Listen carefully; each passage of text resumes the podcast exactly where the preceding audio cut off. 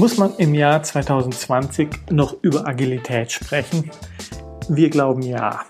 Gerade im Mittelstand scheint das Konzept von Agilität ja nur langsam anzukommen, obwohl es so viele Lösungen für die Herausforderungen der heutigen Wirtschaft bereithält. Was das alles mit dem Ende des Ersten Weltkriegs zu tun hat, kann uns unser heutiger Gast erzählen. Herzlich willkommen zu unserem wöchentlichen Podcast mit Beiträgen und Interviews zu den Themen der neuen Wirtschaft. Heute spreche ich mit Jan Fischbach. Er ist Geschäftsführer, Trainer und Berater der Common Sense Team GmbH in Karlsruhe und Teil des Scrum Event Netzwerks. Seit 2013 hilft er großen und kleinen Unternehmen dabei, agiler zu werden. Und ähm, in der agilen Szene ist er auch als Entwickler des Ubongo Flow Games bekannt. Hallo lieber Jan. Hallo Thomas, danke für die Einladung. Muss man im Jahr 2020 noch über Agilität sprechen? Ähm, warum muss man 1990 über Lean Thinking sprechen? Warum muss man äh, 1920 über Scientific Management reden? Vielleicht gucken wir immer nur auf die Methoden und wenn wir uns auf die Ergebnisse konzentrieren, stellen wir dann fest, naja, irgendwie scheint das nicht so alles zu funktionieren. Jetzt haben wir doch alle Scrum-Teams geschult und äh, alle organisationalen Änderungen angetrieben und trotzdem werden die Produkte später ausgeliefert, als wir das geplant haben. Trotzdem entwickeln wir nicht das Wissen, was wir brauchen und trotzdem entscheiden wir nicht schnell genug für das, was wir am Markt brauchen. Ich glaube, wir müssen darüber reden, warum agiles Arbeiten funktioniert und nicht wie es funktioniert. Du hast dir ja und das ist ja auch der Grund, warum wir heute sprechen oder unser übergeordnetes Thema heute. Ähm, du hast dir die Mühe gemacht und versucht zu erforschen, wie agile Methoden, speziell Scrum, sich entwickelt haben. Also du hast es am Scrum Day 2019 ähm, angefangen, diese Ideengeschichte von Scrum vorzustellen. Wie kamst du auf dieses Thema? Der Trigger war eigentlich 2016 oder 2015. Da war ich in einem Training von Jeff äh, Jeff Sutherland, einem der Erfinder von Scrum. Und er hat ein Buch vorgestellt über Produktentwicklung bei Toyota. Und ähm, ich habe mir das Buch besorgt und dann äh, bin über einen Satz gestolpert. Da stand nämlich drin, das, was wir heute machen in der Produktentwicklung, war früher Standard. Wir haben es nur vergessen äh, in den vergangenen 50 Jahren. Und wir sind jetzt wieder dabei, das wieder zu entdecken. Und so wie Toyota heute arbeitet, so haben früher äh, bis Ende des Zweiten Weltkriegs auch die äh, Amerikaner gearbeitet oder die Europäer. Das war überall verbreitet. Und da dachte ich, das muss ich mir doch mal genauer angucken. Und ich war dann überrascht, auf was ich da gestoßen bin, auf die, auf welche Entwicklung. Und ähm, es hat mir geholfen, Scrum oder auch die Ideen hinter Scrum leichter zu erklären, um die Geschichte, äh, an der Geschichte das ein bisschen aufzuziehen. Erzähl mal ein bisschen. Wo, wo bist du da Worauf bist du da gestoßen? Ja, Scrum fasst ähm, zwei, drei Themen zusammen ziemlich gut. Ähm, und da unterscheidet sich Scrum vielleicht auch ein bisschen von Lean, weil wir mit dem Scrum Guide einen Standard haben, auf dem wir referenzieren können. Die Lean-Welt tut sich zum Beispiel sehr viel schwerer damit, was ist eigentlich Lean Thinking oder was ist äh, schlanke Produktion. Und Scrum sagt, okay, es gibt zwei Themen. Einmal, wie entwickeln wir gute Produkte? Und die andere Sache ist, wie optimieren wir unsere Prozesse? Das ist ziemlich gut zusammengefasst in dem Scrum Guide. Und wenn wir ein bisschen zurückgehen, sind wir in der Flugzeugentwicklung. Das sind so ein bisschen die, das war so die Hochtechnologie Anfang des 20. Jahrhunderts. Äh, von da haben wir viel gelernt. Und die Art und Weise, wie Flugzeuge entwickelt wurden, äh, hat Toyota hinterher übernommen auf die Automobilproduktion. Toyota hat nach dem Zweiten Weltkrieg bewusst 200 Flugzeugbauer eingestellt und die Art und Weise, wie ein Flugzeugbauer arbeitet, unterscheidete, unterschied sich damals sehr deutlich von dem, wie ein Auto konstruiert wurde. Ein Flugzeugbauer weiß sehr genau, wie schwer seine Komponenten sind, wie die zusammenwirken und was wichtig ist, damit ich ein gutes Flugzeug habe, das die, ähm, die Anforderungen erfüllt. So, nach dem Zweiten Weltkrieg war Toyota de facto pleite. Sie haben sich dann äh, aufgerappelt und ähm, neu justiert.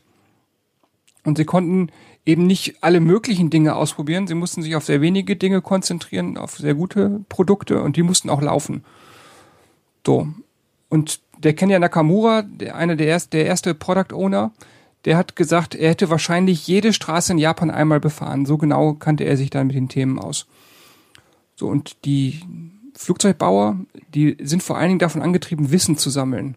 Das geht ein bisschen weiter zurück über die Geschichte der äh, Wright-Brüder, die eigentlich aus dem Stand heraus für damalige Verhältnisse innerhalb von vier Jahren einen flugfähigen äh, Apparat gebaut haben.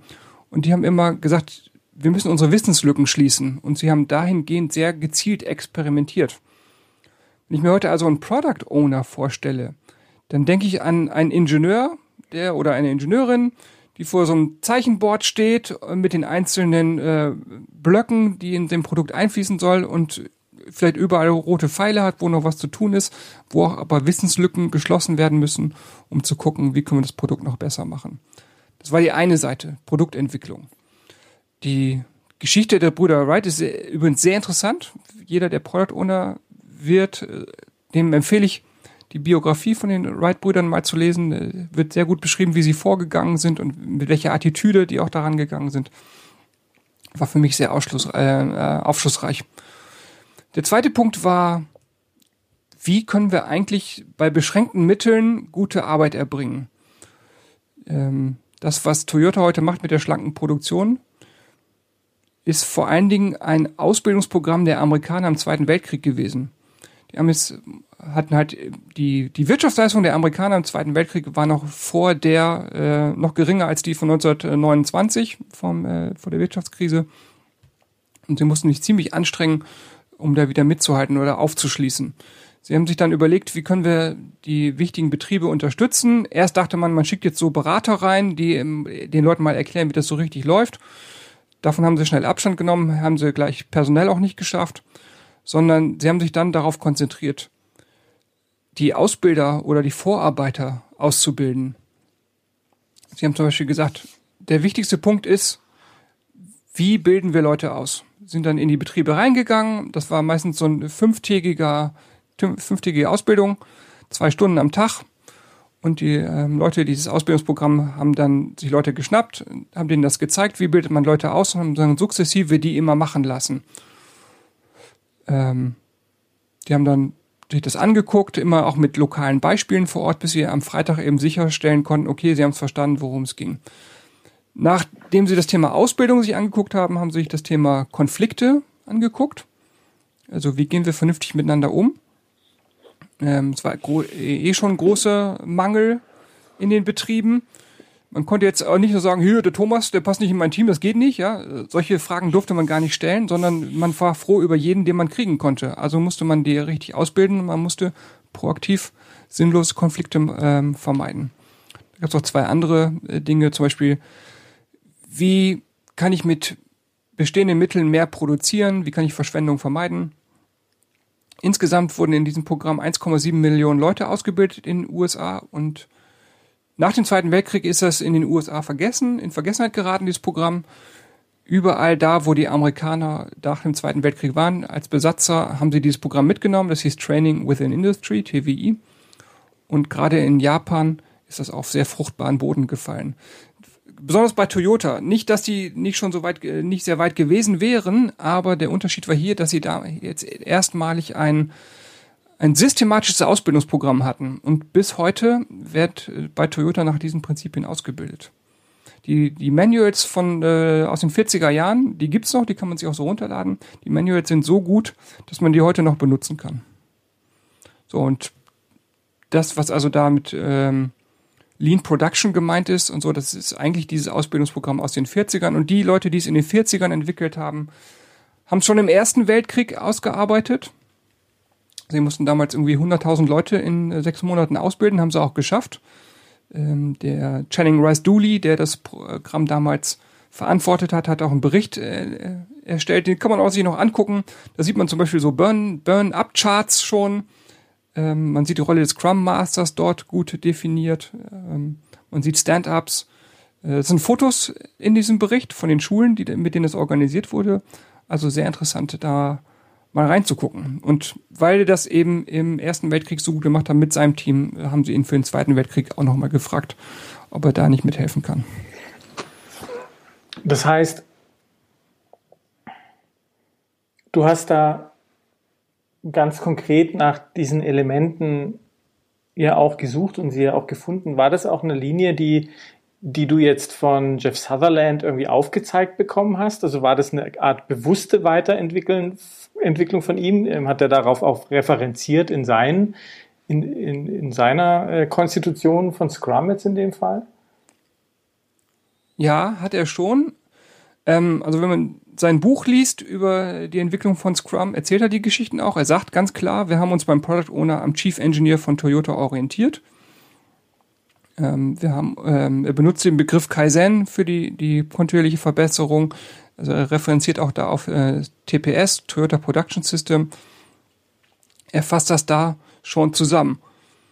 Also kann man schon, ähm, es ist denen nicht unbekannt gewesen. Das ist nicht zu, sie haben es nicht zufällig entwickelt. Äh, Jeff kommt ja aus der Forschung, hat da viel gemacht. Und der hat sich natürlich immer wieder mit diesen Themen auch auseinandergesetzt und hat immer wieder geguckt, woran können wir denn drehen, dass wir mit diesem Team besser mhm. werden. Jetzt ist Scrum ja eine Ausprägung von Agilität. Wie, wie würdest du denn Scrum, Agilität, Lean zueinander zuordnen? Wie stehen die in Beziehung zueinander?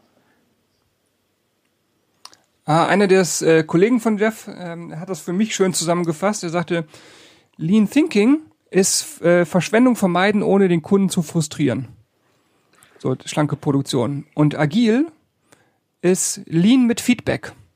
Also Toyota konnte lange Zeit äh, gute Autos bauen zum guten Preis, aber wenn ich meine Jungs fragen würde, die würden sagen, die sind hässlich, die Autos.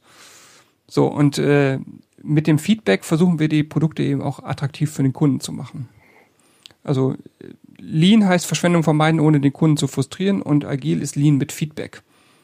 Wir benutzen das Feedback, um Produkte zu verbessern. Wie nach der, also man merkt ja, du beschäftigst dich ja sehr tiefgehend auch mit den Ursprüngen äh, all dieser Dinge. Ähm, bei welcher Definition von Agilität bist du denn heute? Also du bist ja auch viel in Unternehmen unterwegs, du, du schulst viele Leute, du siehst, mit was für, mit was für einer Ausgangsidee Unternehmen auf dich zukommen, wenn sie das lernen möchten.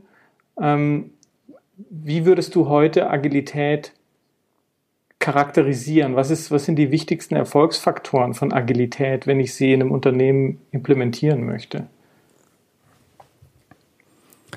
Ähm, wenn ich mir die Geschichte angucke, dann ging es eigentlich immer um das Thema Lernen. Also wie lernen wir diesen Prozess zu verbessern? Wie lernen wir dieses Produkt zu verbessern? Das war eigentlich immer der Antrieb. So, das ist für mich ein Thema, was da drüber steht. Wenn wir zum Beispiel das New New Product Development Game angucken, das ist einer der Aufsätze, der, der wichtig war für die äh, Scrum-Entwicklung. Da kommt auch der Name Scrum her aus diesem Aufsatz.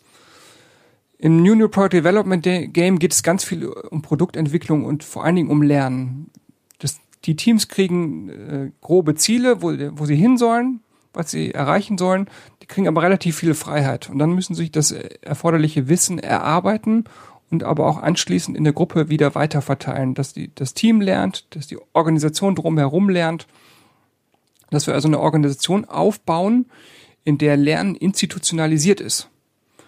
So, das heißt, es geht nicht unbedingt darum, vielleicht diesen Scrum-Zirkel umzusetzen oder diese Scrum-Rollen irgendwie formal zu besetzen, sondern es geht darum, dass wir bei all dem, was wir überhaupt schon zu tun haben, immer wieder Zeit nehmen, Dinge zu verbessern, immer wieder Zeit nehmen, Dinge dazu zu lernen und auch Fragen zu stellen, um das Produkt besser zu machen. Toyota macht das ziemlich effizient. Die äh, wenn die neue Autos entwickeln, die sind deutlich schneller als alle anderen. Sie brauchen auch, haben auch weniger Aufwand, äh, um diese Autos zu entwickeln. Sie haben, brauchen weniger Leute. Sie sind teilweise sogar so gut, dass sie ein neues Modell rausbringen können, ohne dafür einen Prototypen bauen zu müssen. So viel Wissen haben die. Und die ähm, Toyota-Ingenieure wundern eben sich immer, wenn dann äh, andere Firmen sagen, ja, wir schicken unsere Manager jetzt auf unsere Ingenieure auf MBA-Lehrgänge. Die sagen dann, wir sollen, wollen doch gute Ingenieurinnen und Ingenieure haben. Schickt die doch auf einen äh, fachlichen Lehrgang. So, also Agilität oder Lean bedeutet, wir institutionalisieren das irgendwie da rein, dass wir uns verbessern. Würdest du sagen, dass Toyota agil arbeitet in ihrer Entwicklung? Also wo ist da auch hier nochmal die, die Unterscheidung zwischen, zwischen Lean und Agilität? Weil das Interessante ist ja, dass ähm, ich habe erst letztens auch wieder so eine Studie gesehen, äh, dass sich der deutsche Mittelstand, der natürlich auch viel in der Automobilindustrie unterwegs ist, sich einfach sehr, sehr schwer tut mit Agilität noch. Ähm, ich glaube, wir haben so Ende der 80er kam ja dieses Buch raus, uh, The Machine That Changed the World, wo man das erste Mal im größeren Stil über ähm, Toyota auch berichtet hat, wo man es nachlesen konnte. Man hat, glaube ich, lange Zeit gedacht, ja, das ist typisch japanisch oder das ist ein kulturelles Ding. Und man hat, glaube ich, diese Produktentwicklung auch erst nicht so wahrgenommen. Also wenn man bei Toyota ist, da in Nagoya, dann ist das so, da geht wirklich eine Straße durch das Gebiet und auf der einen Seite ist die Fabrik und auf der anderen Seite ist die Entwicklung. Da kann man auch nicht so einfach rüber. Und äh, was viele nicht wissen, ist, dass 95 Prozent der Profits bei Toyota nicht aus der Produktion kommen, sondern aus der Art und Weise, wie sie ihre Fahrzeuge designen. Also die sind schon so günstig designt, dass es auch sehr günstig ist, die dann zu produzieren. Und die, ähm, die Produktentwicklung, die war lange Zeit sehr schwer zu verstehen. Deswegen habe ich auch da versucht, immer der Geschichte zu folgen, um besser nachvollziehen zu können, was sie da eigentlich gemacht haben. Und ähm, wenn heute, wenn ich heute so Mittelständler sehe, die versuchen immer ähm, mit so der einen Idee rauszugehen und sagen, wir entwickeln jetzt hier eine neue Maschine und die hat hier eine Anforderung. dann fangen die an zu bauen und zu entwickeln und stellen sie fest, das geht so nicht, dann müssen sie nachjustieren und dann äh, kommen sie vielleicht woanders raus und dann wird es teurer und das dauert länger. Aber der Prozess ist nicht wirklich geregelt. Was Toyota und eben auch bis zum Zweiten Weltkrieg wir in Europa gemacht haben, war eine ganz andere Herangehensweise. Ähm, heute fällt das unter dem Begriff, fasst man das unter dem Begriff Set-Based Concurrent Engineering zusammen. Das heißt, wir gehen nicht mit einer Idee rein, sondern gehen mit 20, 30 Ideen rein und sortieren die sukzessive aus, bis die Idee übrig bleibt, die unser, zu unseren Vorgaben passt. Und man hat auch sehr überlappende Phasen oft aus dieser Projektmanagement-Welt kommen ja immer diese abgeschlossenen Phasen. Wir machen erst die Analyse und dann machen wir das Design und dann bauen wir was und testen wir das. Und da haben wir eben festgestellt, bei komplexen Maschinen ist das gar nicht so einfach, weil das, was ich dazu lerne, beeinflusst wieder das andere. Deswegen haben wir oft diese Rücksprünge. Und äh, was in dieser agilen Welt ist, dass man die Phasen sehr viel stärker überlappen lässt, um das neue Wissen auch zu integrieren. So, und ich glaube, das war einfach nicht klar verständlich. Und das ist auch heute für viele Mittelständler einfach unbekannt. Set-Based Concurrent Engineering, ich weiß nicht, wer dazu was sagen kann. Das Thema Agilität ist ja auch immer behaftet mit ähm, gewissen Glaubenssätzen, was das ist. Hm, deshalb ja auch meine Eingangsfrage, muss man da 2020 noch drüber sprechen? Ähm, es gibt ja riesige Schulungsanstrengungen, ähm, große Mengen von Leuten agil zu machen. Ähm, es gab ja einen richtigen Hype in den letzten Jahren. Ähm, als Agil ist das die Allzweckwaffe, das Schweizer Taschenmesser der Organisationsentwicklung, ähm, um auf ja auch erkannte Probleme wie Komplexität und so weiter reagieren zu können. Gleichzeitig haben wir so eine tiefe Verankerung ja in, in der Produktion, auch in der Softwareentwicklung.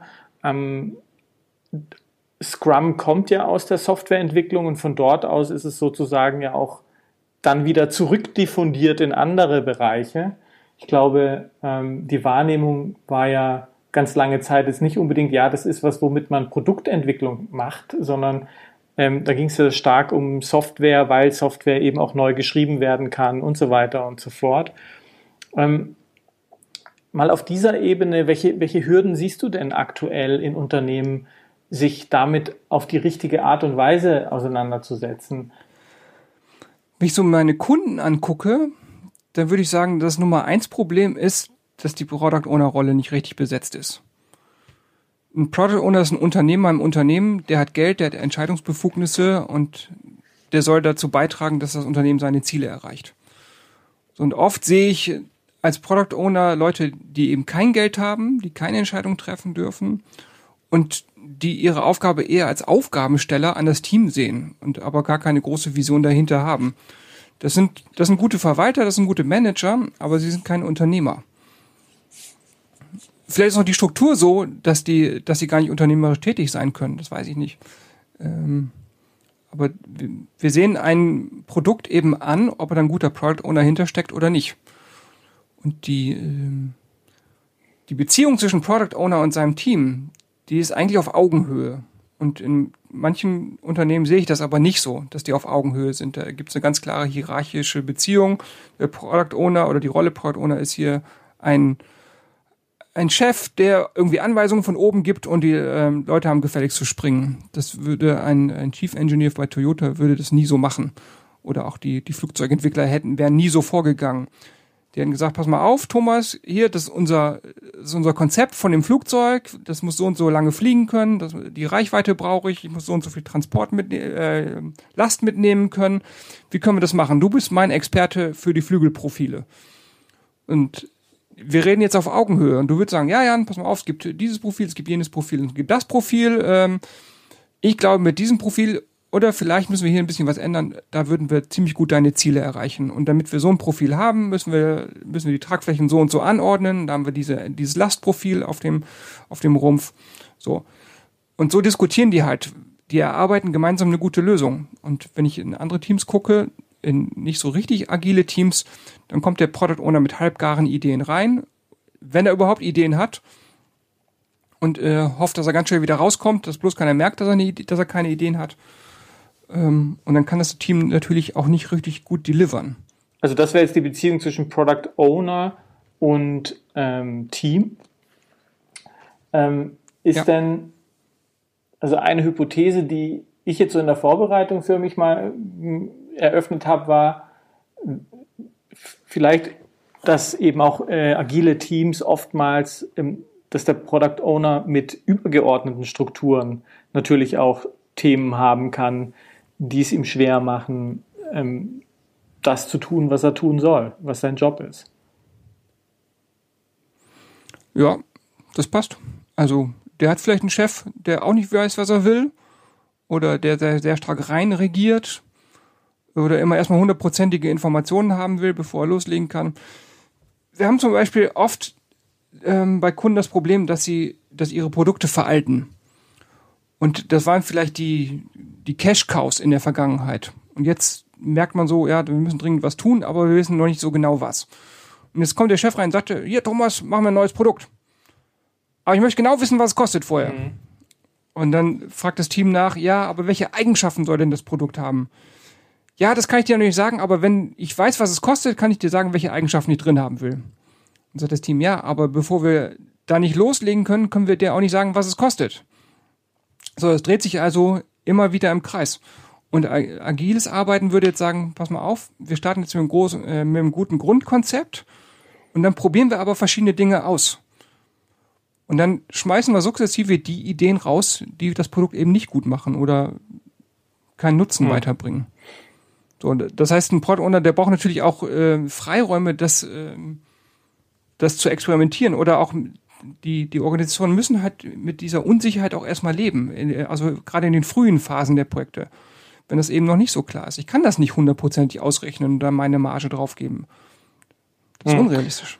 Also das heißt tatsächlich auch die, die Thematik, ähm, dass ich meine, das ist ja in vielen Organisationen auch der Fall gewesen, dass es aus dem Software-Development-Bereich jetzt erstmal kam, das Thema, ähm, so, sozusagen so eine Art Bottom-up-Approach.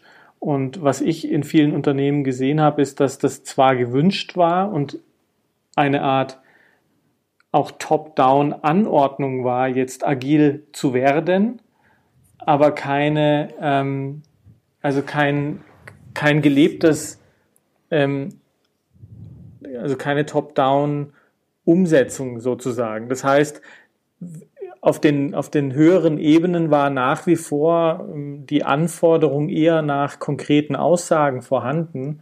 Und ähm, dann gab es natürlich diese Schnittstellen zwischen agilen Elementen und agiler Welt und auf der anderen Seite aber ähm, noch klassisch ähm, strukturierten Bereichen im Unternehmen. Und das ist ja auch was, diese hybride Situation, die merkt man ja auch immer wieder, dass, dass das stark vorkommen wird und ähm, dass da wahrscheinlich auch die Krux in den Schnittstellendefinitionen liegt, ähm, dass da eine klare Verhandlung zwischen, ja, wir wir machen, wir arbeiten hier eher auf experimenteller, inkrementeller Basis und ja, du musst aber meinetwegen ähm, stärker quartalsorientiert reporten, um es mal ein bisschen drastisch auszudrücken. Und dazwischen an dieser Grenzschicht entscheidet sich womöglich, weiß nicht, wie du das siehst, ähm, ob so ein Unternehmen tatsächlich mit dieser Agilität auch, auch umgehen kann. Also man muss ja auch feststellen, dass die Unternehmen in Deutschland sehr lange sehr gut mit diesen Strukturen gefahren sind. Es ist ja jetzt nicht so, dass die unerfolgreich waren.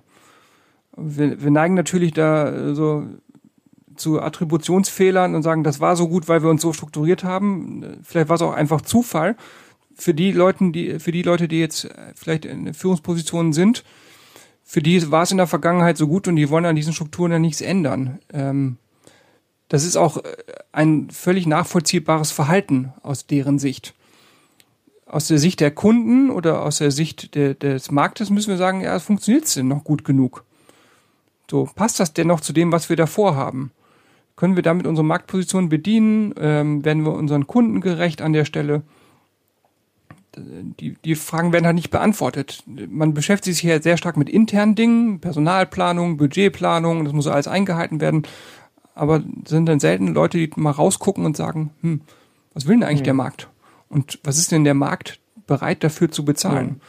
Und wenn man so die Geschichten von den Unternehmern anguckt, ja, gerade wenn wir so 100 Jahre mal zurückgehen oder 150, ein Werner von Siemens oder äh, Mannesmann-Brüder oder ähm, ganzen Autobauer am Anfang, wie die unternehmerisch gehandelt haben, das hat sich doch deutlich von dem unterschieden, wie heute äh, größere Unternehmen geführt Vielleicht ist das ja auch eine der Chancen für Agilität jetzt nach 20 Jahren, ähm, dass man, dass jetzt langsam auch Manager in entscheidenden Positionen sitzen, die selbst agil sozialisiert wurden. Was ja lange Zeit logischerweise nicht der Fall war und dadurch entstehen natürlich auch unterschiedliche ähm, Betrachtungsweisen, wie Organisation und wie Methodik umgesetzt werden kann. Die zweite Rolle, die ich ja auch noch ganz spannend finde, ist ja auch der Scrum Master. Also dieses Konzept, einen Coach, einen methodischen Coach einem Team zur Seite zu stellen. Ja, die Rolle wird sehr schwierig, äh, wird sehr viel schwierig verstanden. Ich habe mir mal Stellenanzeigen angeguckt und ich würde sagen, neun von zehn Stellenanzeigen, die da draußen sind, äh, haben die Rolle des Scrum Masters nicht annäherndweise gut beschrieben. Also da wird dann beschrieben, du bist der Moderator der Meetings und du pflegst unser Jira und ähm, von kontinuierliche Verbesserungen, von empirischen Arbeiten, äh, da finden wir nix. So, die Rolle des Scrum Masters, wenn man ideengeschichtlich zurückgeht, dann war das die der, wirklich des Meisters, des Vorarbeiters, der 1941 in irgendeiner Flugzeugfabrik in den USA sicherstellen musste, dass dort gearbeitet werden konnte. Das war jemand, der die Arbeit vielleicht schon gemacht hatte früher, aber dem jetzt ein Team verantwortet wurde, der sicherstellen musste, dass da gearbeitet werden kann. Also werden die Leute ausgebildet, die da hinkommen, äh, gibt es keine sinnlosen Konflikte, wird kontinuierlich äh, Dinge, werden kontinuierliche Dinge eingespart, werden äh, kontinuierlich Arbeitsgänge verbessert. Wie sieht's überhaupt mit der Problemlösungskompetenz in meinem Team aus? So, und die hatten ganz banale technische Probleme zu lösen, diese, diese Vorarbeiter, diese Meister. Und von, diesen, von dieser Rolle hat sich dann auch Toyota nach dem Zweiten Weltkrieg äh, ab den 50ern inspirieren lassen. Ähm, und das wiederum war das Vorbild für den Scrum Master heute. So, ich habe letztens mit jemandem vom Toyota gesprochen, oder der früher bei Toyota war, der sagte, da ist keiner, der sagt, Mensch, Thomas, ich bin hier, um mich um dein persönliches Wachstum zu kümmern. Das war nicht der Coach. Der hätte gesagt, äh, Thomas, die Linie steht, was machen wir denn jetzt? Wie geht's dir denn jetzt vor? Wie gehen wir jetzt ran an dieses Thema? Das heißt, wir müssen Business-Ziele mit, mit einer Coaching-Perspektive verbinden, die, die Meister damals, 1940, die konnten sich halt nicht erlauben, die Leute zu vergrätzen, dann wären die nicht wiedergekommen. Die mussten also schon vernünftig mit denen umgehen. Und das ist auch gut so in ein, äh, einer Wirtschaft, die an den Menschen ausgerichtet ist und nicht, die, äh, nicht wo Profitmaximierung vorne steht. So, das heißt, wir müssen irgendwie diesen Spagat machen, Leute anzuleiten, in denen zu erkennen, was in ihnen steckt, dass sie das selber auch erkennen, sagen, da habe ich Lust drauf, da will ich mich hin entwickeln, da will ich beitragen oder sich auch unangenehme Fragen gefallen zu lassen. Äh, ich glaube nicht, dass die Toyota-Mitarbeiter das sehr lustig finden, wie ihre Coaches äh, denen Fragen stellen. Ich glaube, die sind auch sehr, ähm, sehr tough, diese, äh, diese Fragen. Ich glaube, das ist äh, nicht unbedingt immer viel gut, aber die wissen, dass es gut ist. So, und jetzt da so Teams zu haben und sagen, hier, kümmere dich mal um, dass das Team sich weiterentwickelt und wir müssen gleichzeitig unser Ziel erreichen, das ist schon ähm, eine große Herausforderung, finde ich. ich. Also ich glaube, das ist eben so das Entscheidende, dass eben jemand im Team ist, der sich eben um die, um das Wachstum des Teams, wie das genau ausgestaltet ist, ähm, ist ja nochmal eine andere Frage, ähm, aber der sich um das Wachstum des Teams kümmert. Ähm, jetzt nicht, ja, also ob das jetzt persönlich ist mehr oder ob das mehr fachlich ist oder mehr, mehr methodisch. Und Scrum bringt ja auch ein, ein großes Toolset an Methoden mit.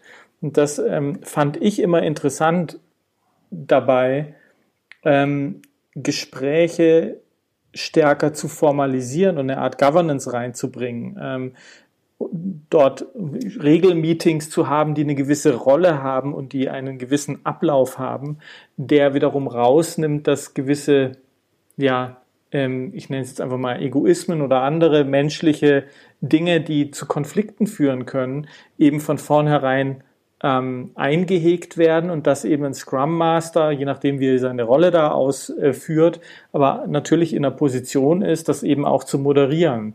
Und das fand ich eigentlich immer einen interessanten Aspekt bei dieser Methodik ähm, und auch eine Überlegung, okay, wo kann man so einen Aspekt denn sonst noch einsetzen? Ähm, das muss ja nicht agil sein, muss nicht Scrum sein, aber meine These wäre auch da, wo auch immer man stärker mit moderativen Elementen, mit solchen Governance-Themen ähm, schwierige Prozesse oder auch unter Druck stehende Prozesse begleitet, würde ich sagen, sollte das einen positiven Effekt haben. Also Scrum heißt für mich, ich darf diese Fragen auf die Tagesordnung setzen. In, wir kennen andere Unternehmen, da heißt es immer schnell, schnell fertig werden, machen, machen, machen.